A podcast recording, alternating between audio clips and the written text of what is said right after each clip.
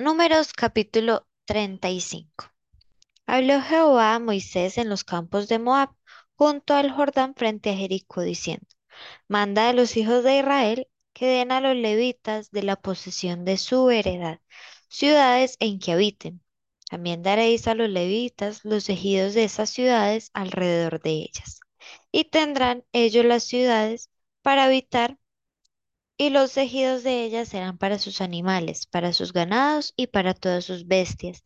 Y los tejidos de las ciudades que daréis a los levitas serán mil codos alrededor, desde el muro de la ciudad para afuera. Luego mediréis fuera de la ciudad al lado del oriente dos mil codos, al lado del sur dos mil codos, al lado del occidente dos mil codos y al lado del norte dos mil codos y la ciudad estará en medio. Esto tendrán por los ejidos de las ciudades, y de las ciudades que daréis a los levitas, seis ciudades serán de refugio, las cuales daréis para que el homicida se refugie allá.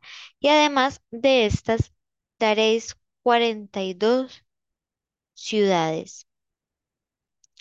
Todas las ciudades que daréis a los levitas serán cuarenta y ocho ciudades con sus ejidos, y en cuanto a las ciudades que daréis, que diereis de la heredad de los hijos de Israel, del que tiene mucho tomaréis mucho, y del que tiene poco tomaréis poco.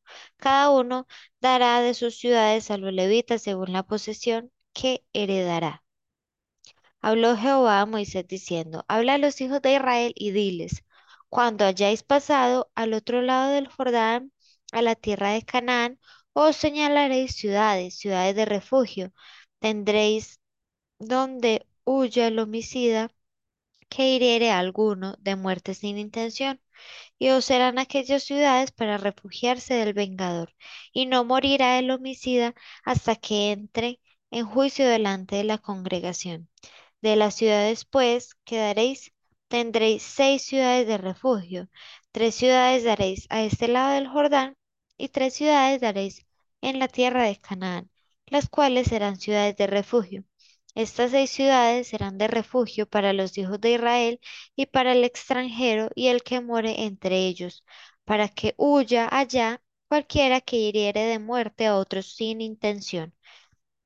Si con instrumento de hierro lo, hie- lo hiriere y muriere, homicida es. El homicida morirá. Y si con piedra en la mano que pueda dar muerte lo hiriere y muriere, homicida es. El homicida morirá. Y si con instrumento de palo en la mano que pueda dar muerte lo hiriere y muriere, homicida es. El homicida morirá. El vengador de la sangre, él dará muerte al homicida. Cuando lo encontrare, él lo matará. Y si por odio lo empujó o echó sobre él alguna cosa por acechanza y muere, o por enemistad lo hirió con su mano y murió, el heridor morirá, es homicida. El vengador de la sangre matará al homicida cuando lo encontrare. Mas si casualmente lo empujó sin enemistades o echó sobre él cualquier instrumento sin acechanzas, o bien sin verlo hizo caer sobre él alguna piedra que pudo matarlo y muriere, y él no era su enemigo ni procuraba su mal, entonces la congregación juzgará entre el que causó la muerte y el vengador de la sangre conforme a estas leyes, y la congregación librará al homicida de mano del vengador de la sangre, y la congregación lo hará volver a su ciudad de refugio, en la cual se había refugiado, y morará en ella hasta que muera el sumo sacerdote, el cual fue ungido con el aceite santo. Mas si el homicida saliere fuera de los límites de su ciudad de refugio, en la cual se refugió, y el vengador de la sangre le hallare fuera del límite de la ciudad de refugio, y el vengador de la sangre matare al homicida, no se le culpará por ello, pues en su ciudad de refugio deberá aquel habitar hasta que muera el sumo sacerdote, y después que haya muerto el sumo sacerdote, el homicida volverá a la tierra de su posesión. Estas cosas os serán por ordenanza de derecho por vuestras edades en todas vuestras habitaciones.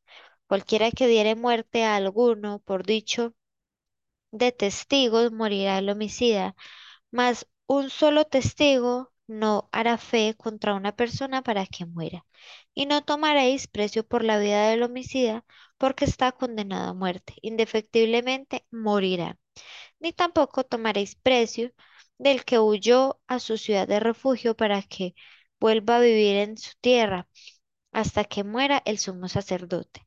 Y no contaminaré la tierra donde estuviereis, porque esta sangre amancillará la tierra, y la tierra no será expiada de la sangre que fue derramada en ella, sino por la sangre del que la derramó.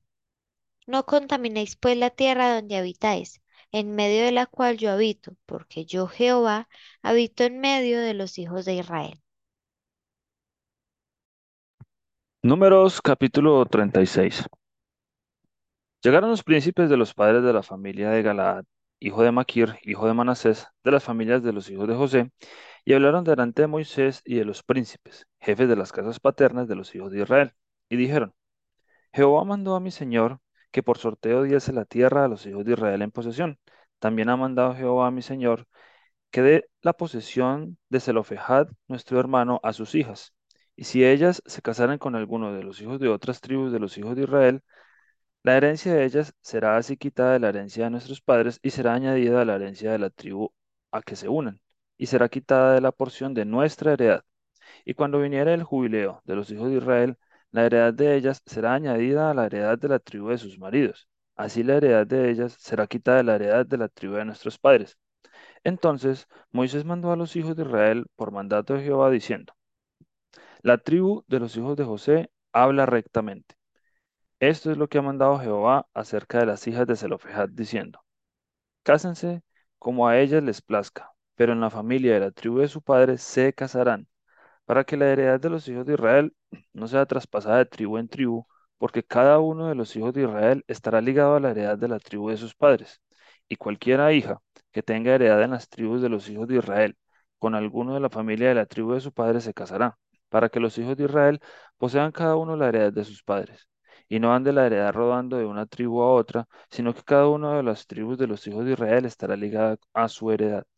Como Jehová mandó a Moisés, así hicieron las hijas de Zelofehad.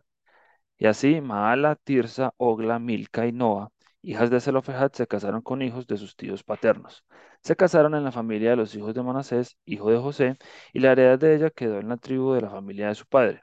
Estos son los mandamientos y los estatutos que mandó Jehová por medio de Moisés a los hijos de Israel en los campos de Moab, junto al Jordán, frente a Jericó.